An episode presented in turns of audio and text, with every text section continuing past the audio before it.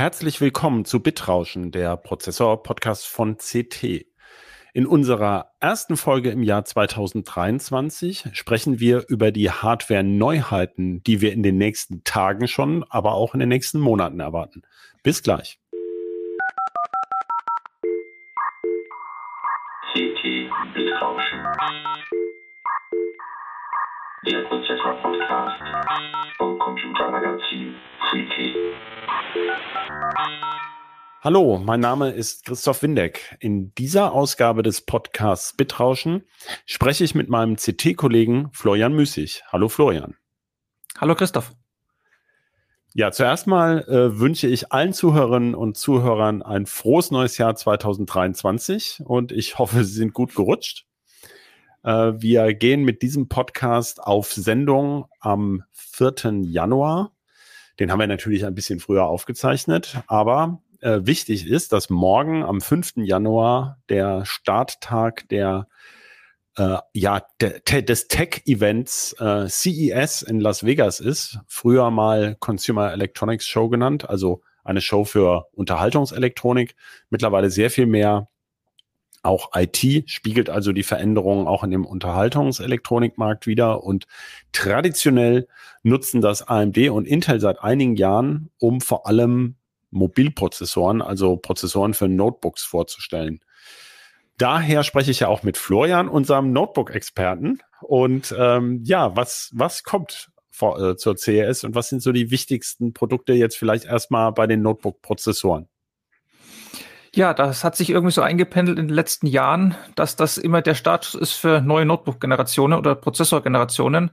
Das heißt, AMD und Intel werden da wieder neue CPUs im Gepäck haben. Das ist dann bei Intel die 13. Core-Generation und bei AMD ist es Ryzen 7000. Wem das schon bekannt vorkommt, im Desktop gibt's das schon seit letztem Herbst, ähm, aber die Mobilprozessoren haben eben noch gefehlt und die stehen jetzt an. War das nicht mal so, dass sie zuerst immer die Mobilprozessoren einer Generation vorgestellt haben äh, und dann die Desktop-Prozessoren? Also es hat sich so ein bisschen in den letzten Jahren umgedreht, ne? Äh, ich meine, die letzten drei Jahre waren eh arg chaotisch. Insofern hat sich da alles irgendwie durcheinander gemacht. Ähm, ja, es war mal so, dass Mobil zuerst war, Desktop später. Man muss aber auch bedenken, Ryzen 6000 gab es im Desktop nie. Den haben sie da übersprungen. Da sind sie gleich von 5000 auf 7000 gegangen.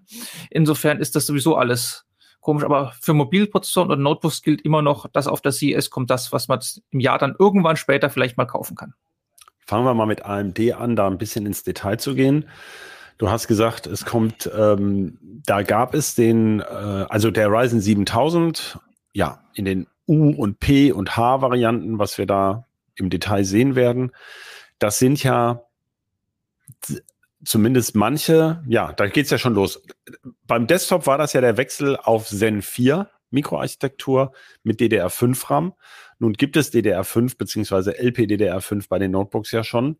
Und ähm, es werden alle möglichen, das hat AMD bereits angekündigt, deswegen wissen wir das auch schon. Wir wissen nur noch nicht die Details.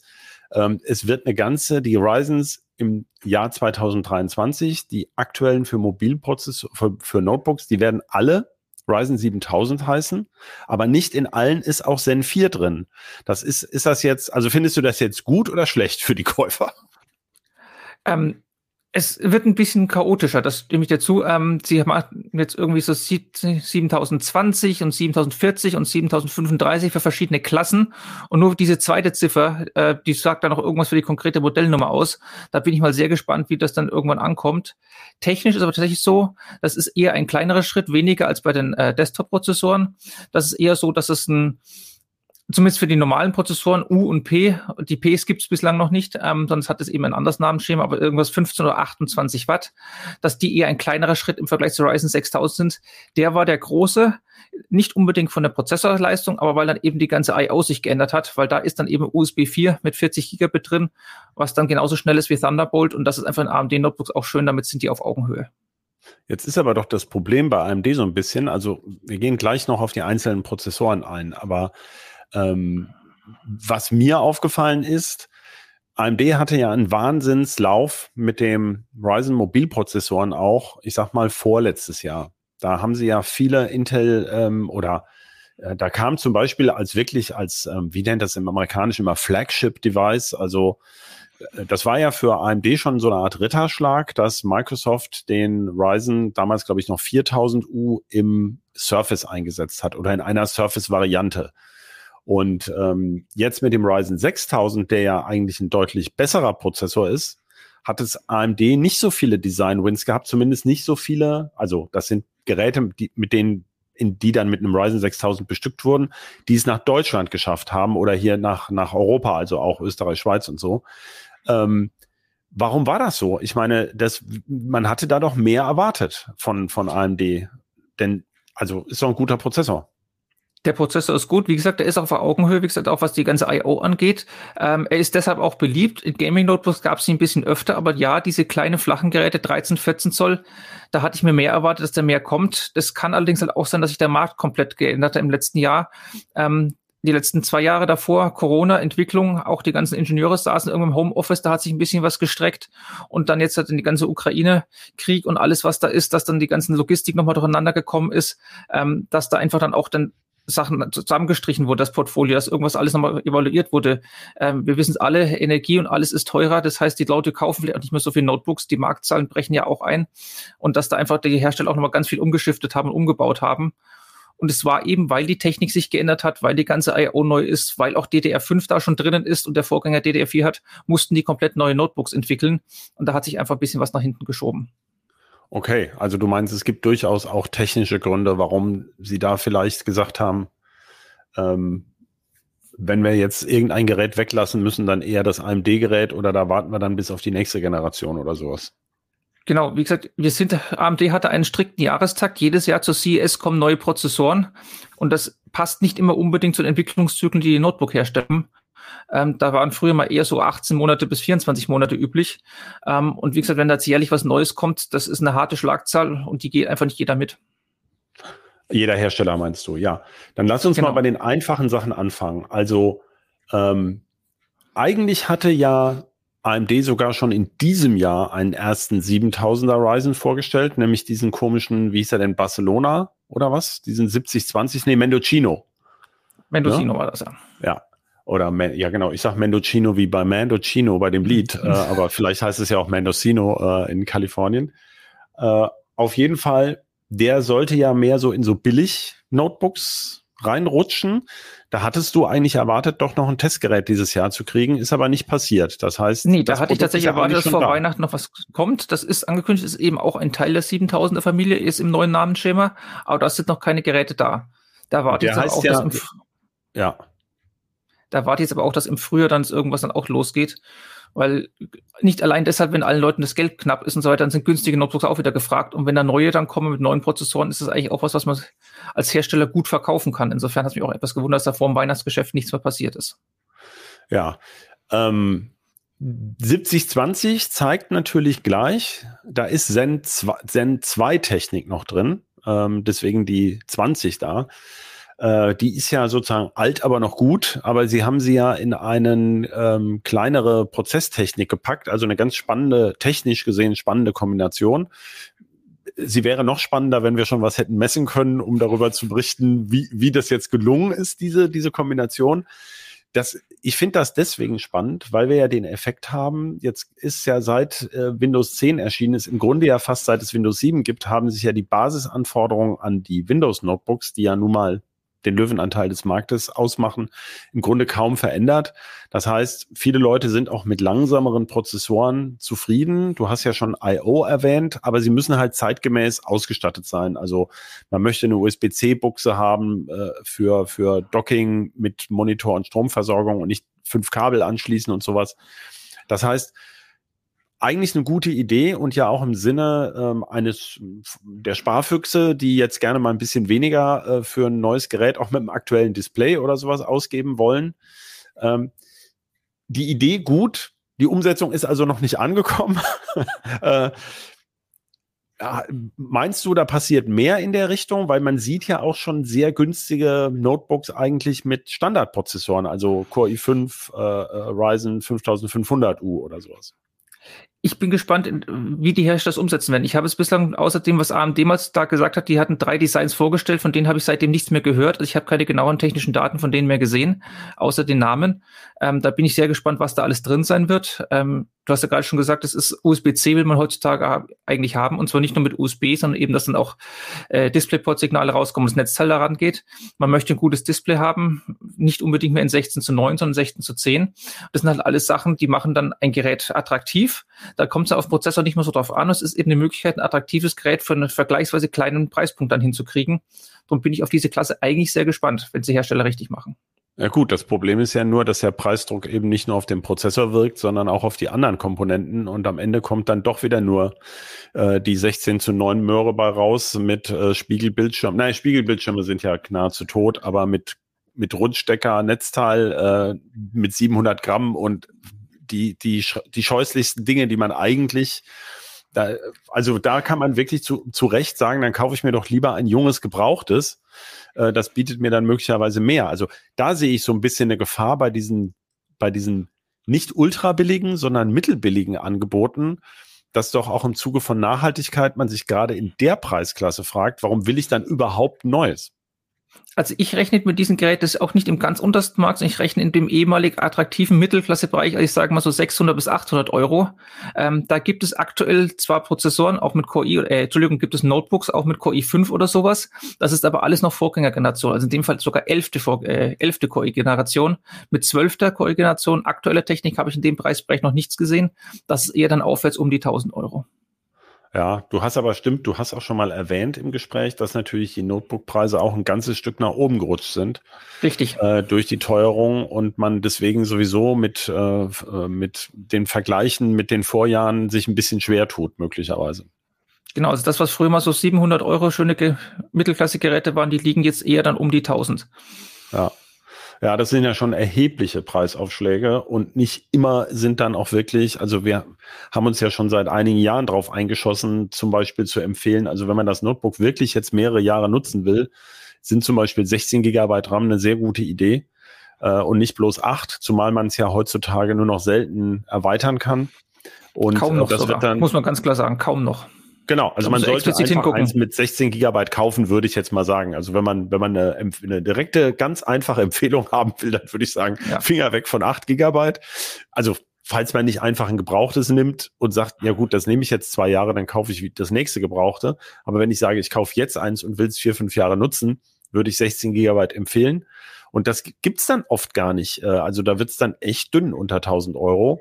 Und das, das ist wirklich schade, denn im Grunde spricht ja kaum was gegen das Auflöten. Mit den 16 Gigabyte kommt man relativ weit, aber man muss sie halt auch mal für einen vernünftigen Preis kriegen.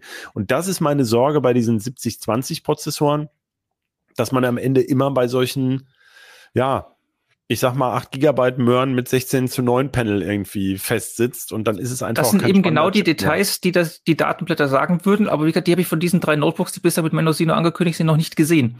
Insofern, da, da bin ich noch sehr gespannt, und ja. selbst wenn es im Datenblatt steht, bis 16 Gigabyte oder bis 2 Terabyte SSD, heißt es ja noch lange nicht, dass dann auch tatsächlich so zu kaufen sein wird. Insofern. Das stimmt, das ist auch ein interessanter Aspekt. Bevor wir dann zum nächsten Prozessor kommen, äh, das hast du im letzten Test angerissen.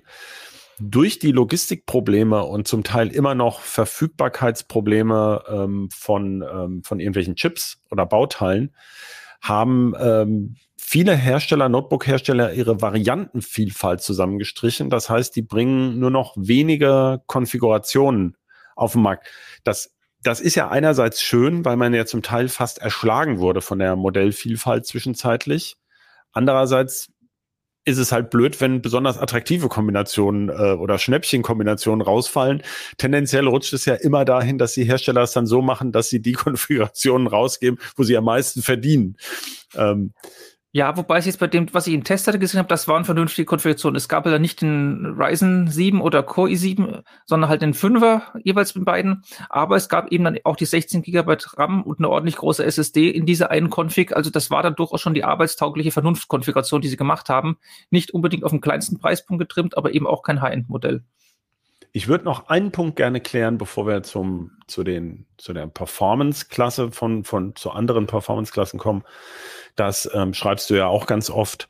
Mittlerweile ist es ja so, zwischen einem ähm, ein i7 ist äh, nicht unbedingt schneller als ein i5. Das kann man gar nicht mehr sagen, obwohl er natürlich teurer ist. Denn es kommt viel mehr auf die Kühlung äh, des konkreten individuellen Notebooks an, wie das gelöst ist, als auf diese Prozessorspezifikation. Ähm, Habe ich das richtig wiedergegeben? Ja, das ist so. Also ich kann in einem Notebook einen Core i5 haben, der schneller ist als der Core i7 im anderen Notebook nebenan, weil eben das Kühlsystem da anders ausgelegt ist. Obwohl beide aus derselben Prozessorgeneration stammen und der i7 laut Datenblatt eigentlich schneller sein müsste. Mhm. Findest du das nicht ein bisschen Kundenverarsche?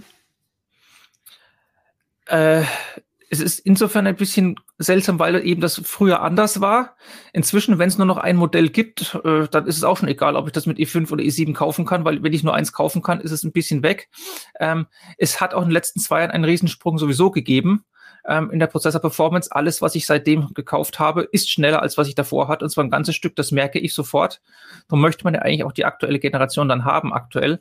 Ähm, Kühlsysteme, das ist irgendwas, das kann man fassen. Es ist halt eine riesige Varianz drin. Es ist aber sowieso mit, was macht man mit dem Notebook, äh, in welchen Temperaturen noch das im Sommer welche andere Performance haben als im Winter. Wenn ich gerade die Heizung etwas runtergedreht habe, wird das Notebook schneller sein. Ähm, das ist sowieso alles variabel. Okay, also du meinst, die Unterschiede sind dann auch nicht so riesig mehr, dass es, äh, dass man nur eine absolute Möhre erwischt. Richtig, es ist eher so, wenn man eine aktuelle Prozessorgeneration hat im Notebook, ist die definitiv schneller als alles, was ich von vor zwei oder drei Jahren hatte. Und der Schritt ist einfach da. Ja. Würdest du sagen, man kann noch mit zwei, also wir haben ja mittlerweile Hybridprozessoren, muss man vielleicht nochmal vorausschicken, seit der zwölften Core i-Generation, theoretisch schon eins vorher, aber de facto seit der zwölften Core i-Generation und jetzt auch in der 13 gibt es ja sogenannte P-Cores und E-Cores, genau wie man das bei ARM schon länger kennt, auch bei, bei Apple.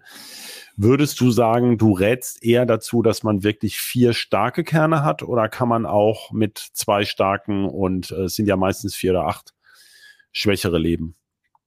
Man kann auch mit diesen 2P-Varianten durchaus leben. Es kommt bei Notebook, wie du vorhin schon gesagt hast, erst anderes an. Ist das ein gutes Display? Sind die Schnittstellen dran, die ich habe? Ist, was ich, eine Windows Hello Kamera drin, weil ich das gerne hätte? Ist die Tastatur beleuchtet und passt da das Layout? Es sind eher diese Teile, die äh, Details, die auf dies ankommt und es ist weniger der, der Prozessor. Natürlich ist der Prozessor ein wichtiger Bestandteil. Das sollte man auch nichts falsch machen als Hersteller. Man soll ihn richtig kühlen und man sollte alle Funktionen, die er bietet, nutzen. Aber es muss eben auch alles umgesetzt werden. Okay. So, das vorausgeschickt. Jetzt hatten wir als erstes mal um den AMD Ryzen 7020 Mendocino gesprochen, der eigentlich schon da ist, aber dann doch nicht da ist. Äh, der hätte kommen sollen, der also sicherlich kommen wird in dem Bereich, hast du gesagt, zwischen 500 und 700 Euro. Dann kommt, also es waren mal zwischen 500 und 700 US-Dollar angekündigt. Wir wissen okay. alle, mit den Dollarpreisen oh. ist es gerade etwas schwierig. Ja. Ähm, das, das können auch schon, schon mal 800 Euro werden oder 850 dann in, ja, in den aktuellen Umrechnungskursen und den Aufschlägen, die es da gibt. Aber dann sind die Geräte ja auch nicht mehr sonderlich attraktiv. Ich wollte aber nur, eigentlich wollte ich darauf, was im Moment Ryzen 6000U heißt, das wird ja dann im nächsten Jahr Ryzen 70 35 heißen, vermutlich, ne? Ich habe das Namensschema noch nicht inhaliert. Ich muss, es müsste es auch nochmal okay. nachschauen. Also das ist dann Rembrandt äh, Strich R, also Rembrandt Refresh auf amerikanisch gesagt. Und ähm, das ist ja im Prinzip weiterhin der 6000U, der kein schlechter Prozessor ist. Vielleicht hat dann eben der 7045 oder ich weiß gar nicht, wie die dann gezählt werden, ähm, der dann der äh, dem heutigen 6550 U entspricht, äh, 100 Megahertz mehr im Turbo. Äh, das wäre so die Erwartung und das USB 4, was du vorhin gesagt hast, und Thunderbolt funktioniert dann wenigstens auch, denn das war ja bisher eher theoretisch vorhanden. Es gab ja nur wenige Notebooks, die es benutzt haben. Das heißt, hier brauchen wir eigentlich gar nicht drüber zu reden. Das ist derselbe, mehr oder weniger derselbe Chip der dann genau. hoffentlich genau. in mehr Notebooks kommt. Genau, also alle Notebooks, die es bislang mit 6000 gab, die können relativ schnell auf 7000 umgerüstet werden. Einfach BIOS-Update für den Hersteller und dann geht das relativ fix. Ähm, insofern besteht es auch die Hoffnung, dass es dann da etwas schneller geht. Also du meinst, dass die Hersteller einen anderen Chip einlöten können? Also die Richtig, Privatleute die können nicht nachträglich.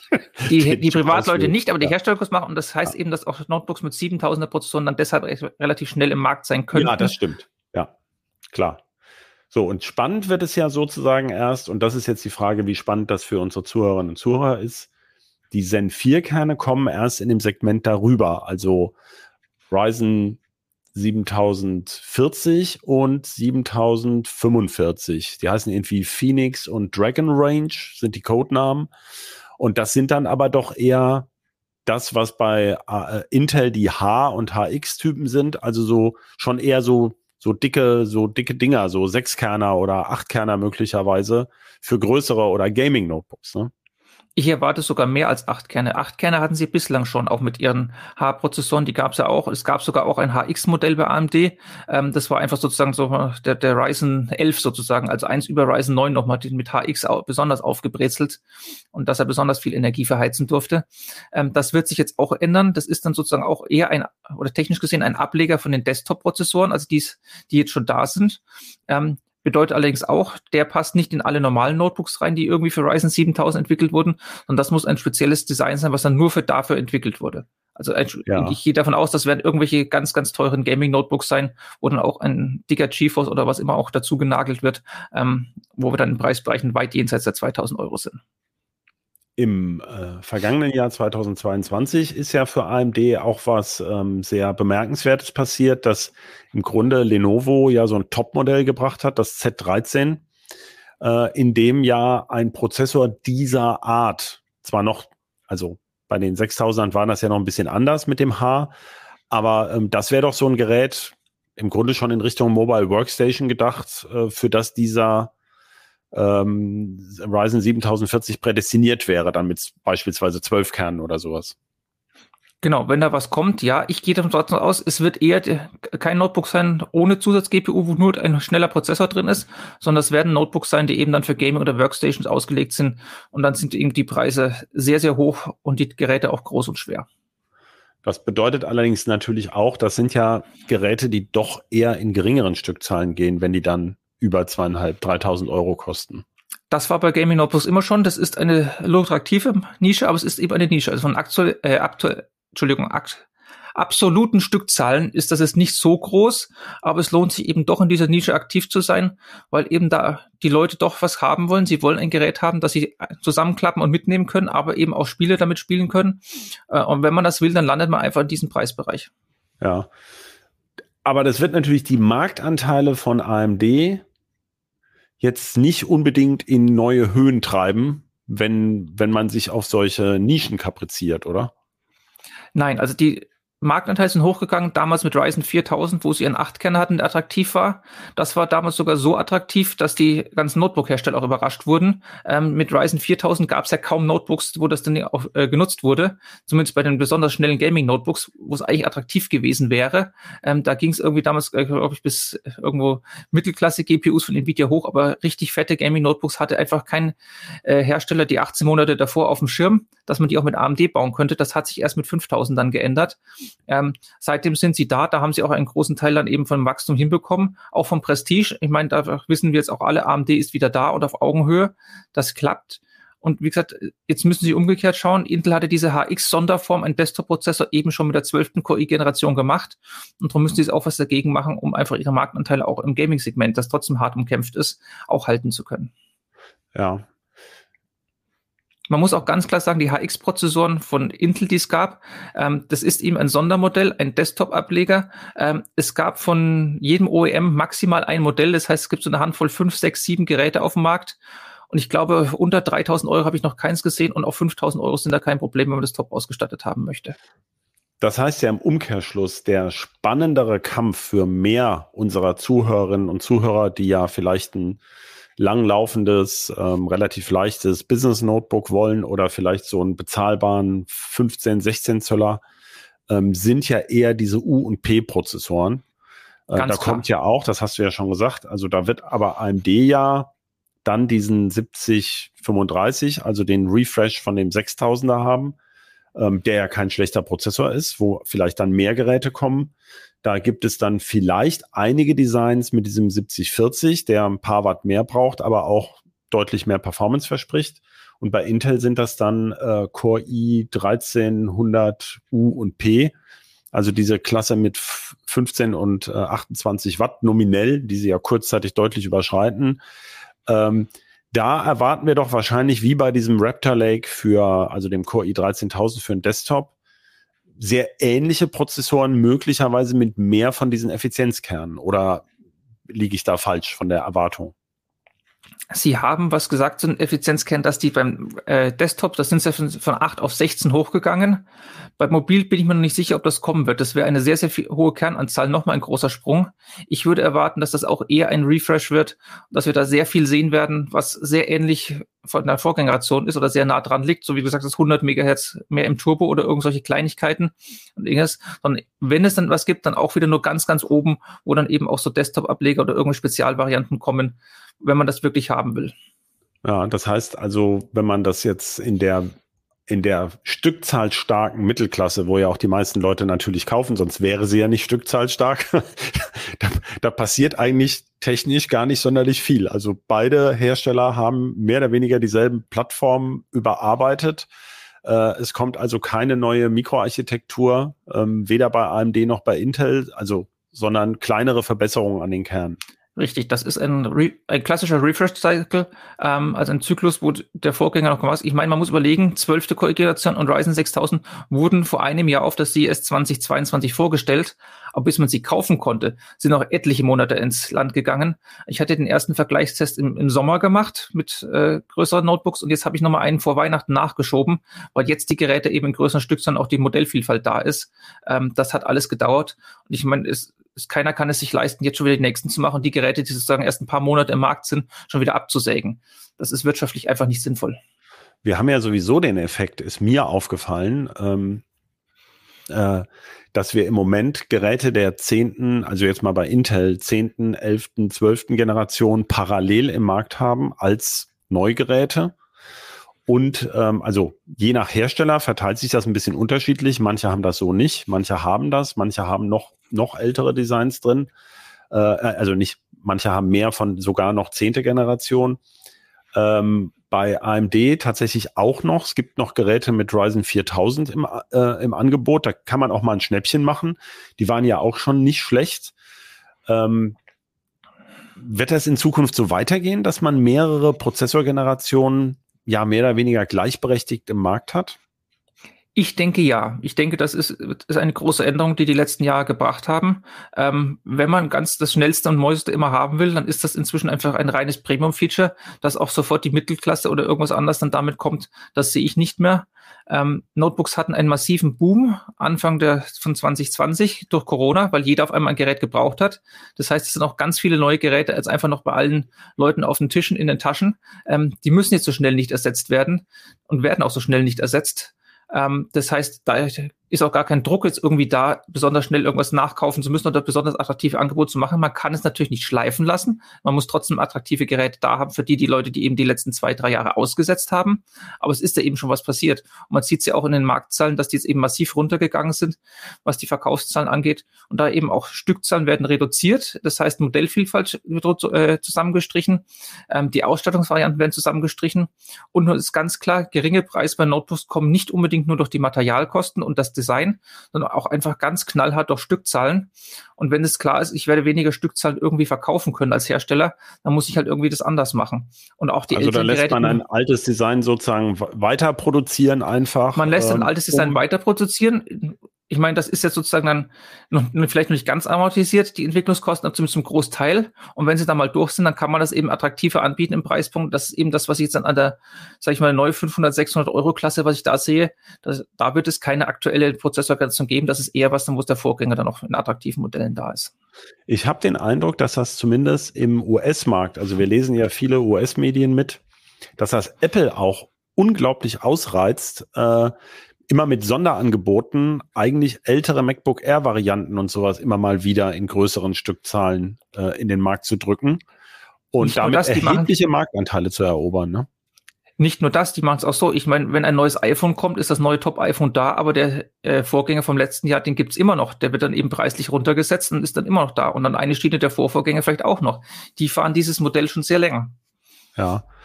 Das war jetzt meine super Überleitung. Ähm, wir vermissen ja eigentlich was.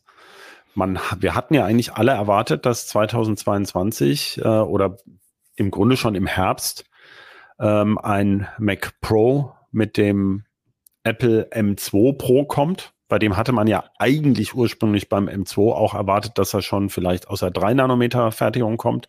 Jetzt sind die Unterschiede zu dem wirklich damals richtungsweisenden M1 gar nicht so groß geworden. Also es gibt deutliche Verbesserungen. Aber ähm, von der Performance her ist ja der M2 nicht unbedingt der führende Chip. Also da kann, da können AMD und Intel durchaus mehr bieten. Für, also allerdings um den Preis erheblichen Lüfterrauschens dann, wenn man die Leistung auch abfordert. Äh, ganz klar, also an die Effizienz dieses Chips kommen sie nicht heran, aber performancemäßig schon.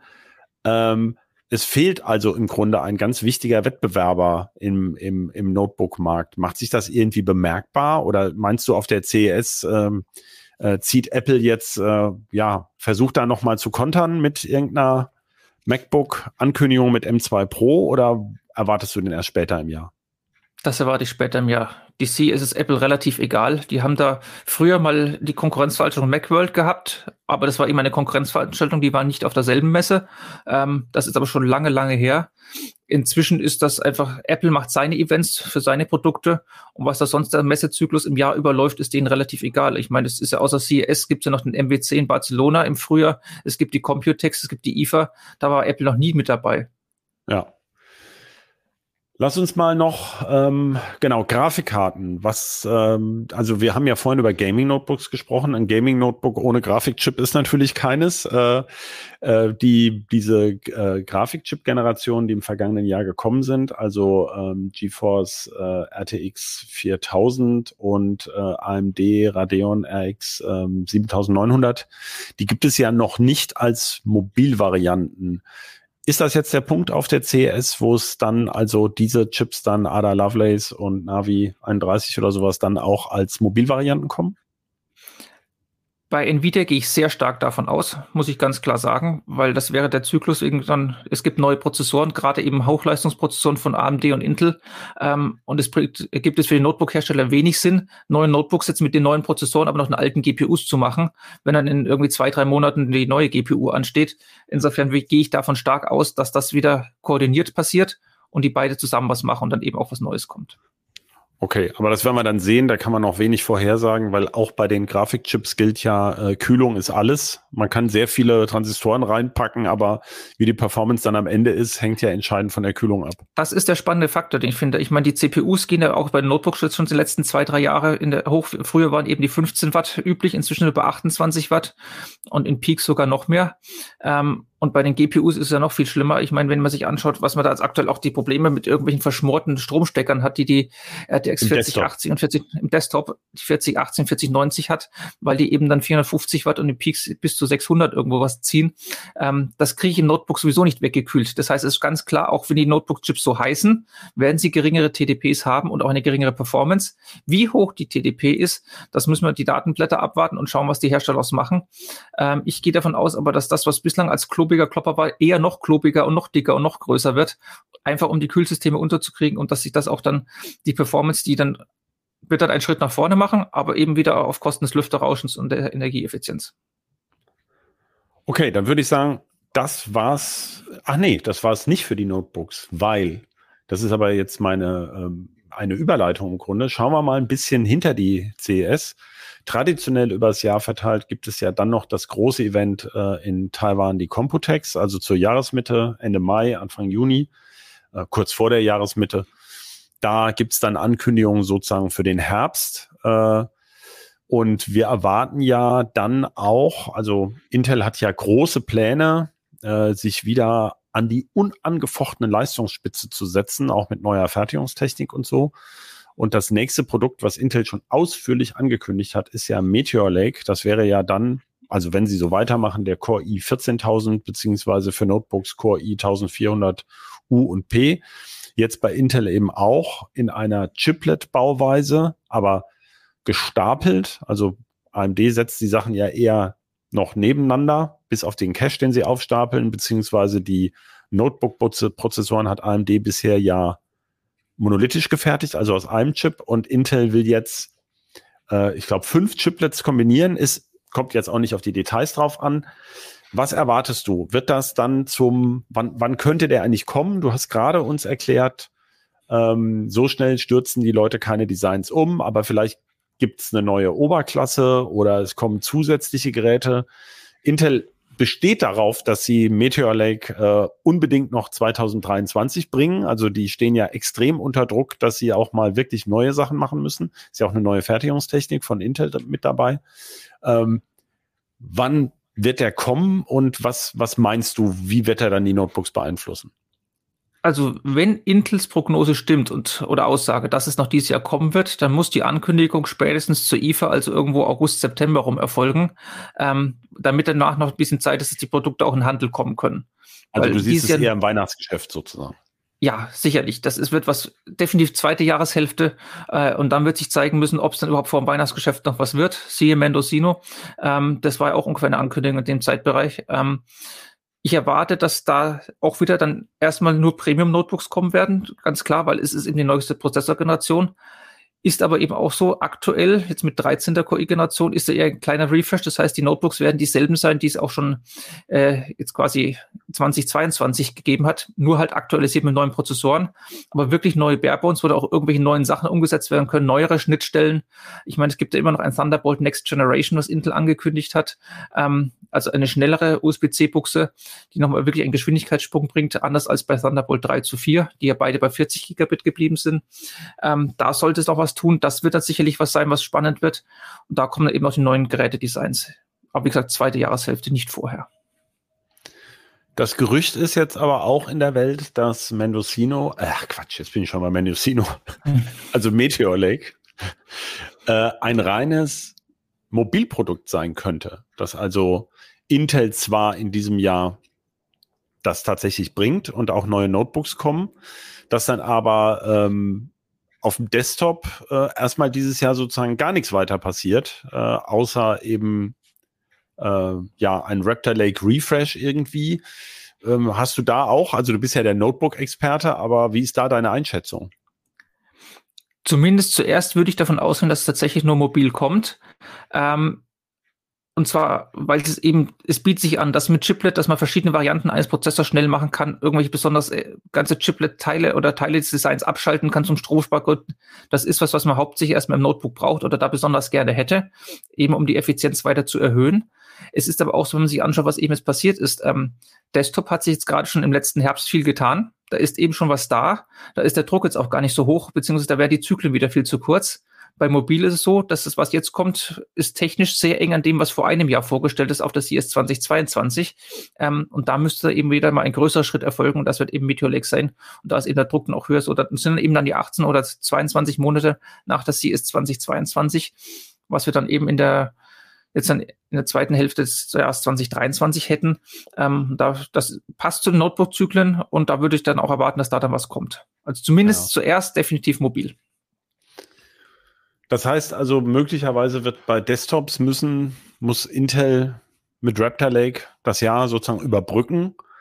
Ähm, bei AMD erwartet man ja eigentlich noch, dass von diesem sehr starken Ryzen 7000 sozusagen ein, ein beeindruckender Prozessor, der aber so ein bisschen unter seinen Preisen leidet, beziehungsweise darunter, dass auch die Mainboards und so sehr teuer sind und man unbedingt DDR5 RAM braucht, was auch noch ein bisschen teurer ist dass da jetzt auch billigere Varianten kommen und etwas sparsamere, aber auch welche mit aufgestapeltem Cache, ne? Also diese, diese X3D-Varianten. Ähm, sind die am Horizont schon erkennbar? Hast du da schon irgendwas äh, gehört oder gibt es gar schon Ankündigungen? Nein, das war ja damals auch der erste war ein 5000er, der kam auch relativ spät im 5000er Zyklus noch als extra Modell hinzu und ich erwarte eher, dass es jetzt auch mit dem 7000 auch später sein wird. Also es ist ja auch wirklich ein Sondermodell mit einem speziellen Einsatzzweck für Gamer und sonst irgendwas.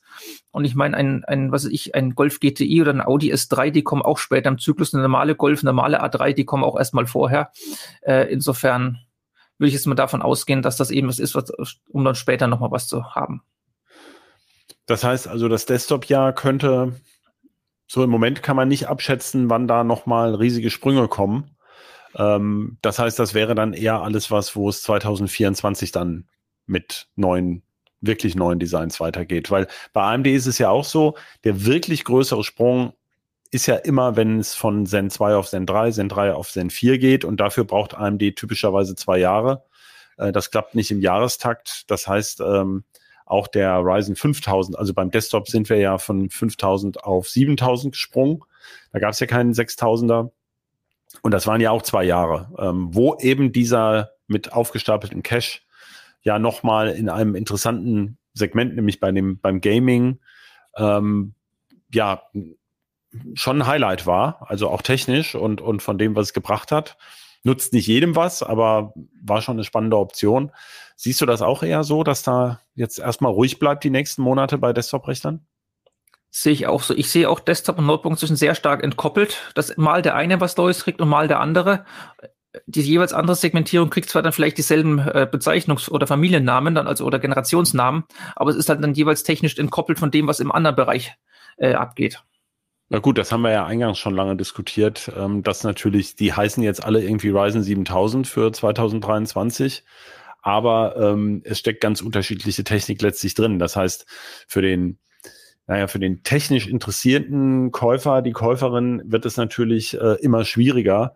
Äh, da muss man sich schon sehr genau informieren, wobei du ja auch gesagt hast, am Ende spielt es gar nicht so eine große Rolle. Man da muss nur vermeiden, irgendwie eine ganz olle Möhre zu erwischen. Richtig. Ich meine, wie gesagt, der Ryzen 6000 war für Notebooks wichtig. Damit mussten sie eben aufholen, was die ganze IO und alles angeht. Den gab es im Desktop gar nicht. Dafür kam Desktop jetzt mit Ryzen 7000, der schon da ist, hat da DDR5 und alles gebracht. Dafür geht es eben bei Ryzen 7000 für Notebooks eher jetzt wieder kleinere Brötchen weiter. Nicht unwichtig, die kommen auch, aber wie gesagt, es ist technisch ist als weniger dahinter. Das kommt dann erst wieder nach. Aber zum Thema Verwirrung, das würde ich jetzt mal als letzten Punkt nehmen, den wir besprechen, bevor wir dann auch zum Ende kommen. Wir können da bestimmt noch endlos drüber reden. Ähm, spannend ist ja auch, aber vielleicht eher technisch spannend. Äh, Intel will ja jetzt für Notebooks ähm, und vielleicht auch Mini-PCs äh, diese Baureihe Celeron und Pentium ablösen. Es kommen dann, das hat Microsoft schon versehentlich bestätigt, äh, Intel N100 und Intel N200 Prozessoren. Und dann ist kürzlich auch noch ein Core i3 N300 aufgetaucht. Also früher war die Verwirrung, dass es Celerons mit der einen und der anderen Kernsorte gab und Pentiums. Und jetzt gibt es auf einmal den Core i3 mit der einen oder anderen Kernsorte. Also einen Core i3, der dann zwar acht Kerne hat, aber nur Effizienzkerne, also keinen einzigen starken, für wahrscheinlich so, ja, billige Notebooks, ähm, Chromebooks, die ja auch ähm, nicht mehr so die Stückzahlen erreicht haben zuletzt. Äh, was hältst du davon? Also meinst du, die haben diese, diese, ich meine, vor vielen Jahren war mal der EPC das absolute Highlight der nicht mehr existenten Cebit. Da haben sich die Leute wirklich, es war erstaunlich, wie sich die Leute da gestaut haben. Da war das eine neue Idee mit diesen Billig-Notebooks. Mittlerweile gibt es ja sehr billige Notebooks in den unterschiedlichsten Bestückungen. Erwartest du dadurch einen Impuls von diesen N-Prozessoren oder siehst du das eher als ähm, reizt sich ein? Ähm, ich weiß es noch nicht. Da muss ich ehrlich gesagt, ich weiß es nicht. Es kommt voran. Also sie können es machen, dass sie einfach bestehende Notebook-Designs nehmen und das ein besonders günstiges Modell reinbauen, indem sie eben ein i3 nehmen, ähm, der acht Effizienzkerne hat und keine P-Kerne. Das ist ja technisch einfach vom regulären Programm abgekoppelt. Ähm, man lässt die P-Kerne weg, ansonsten ist der Chip derselbe. Das kann man ja machen, dann hat man das. Ähm, es fehlt natürlich ganz unten das, was eben früher die Celeron und Pentium Silver waren, fehlen ganz für besonders günstige Geräte. Das waren immer schon eigene Designs. Ähm, die dann auch drei oder vier Jahre teilweise im Markt waren, ähm, um eben die nur günstigen äh, Preispunkte zu halten. Ähm, das können sie damit auch machen. Ich weiß auch nicht, ob das vielleicht damit zusammenhängt, was jetzt mit Mendocino noch passiert, in welche Richtung das geht, ob Intel auch nochmal in die eine oder andere Richtung dann ein Fokus sich ändert oder bei den Notebook-Herstellern sich was ändert. Drum, wie gesagt, das ist eben niedriger und mittlerer Preisbereich, wo sich dadurch nochmal einiges tun kann. Und das wird nochmal sehr spannend in 2023.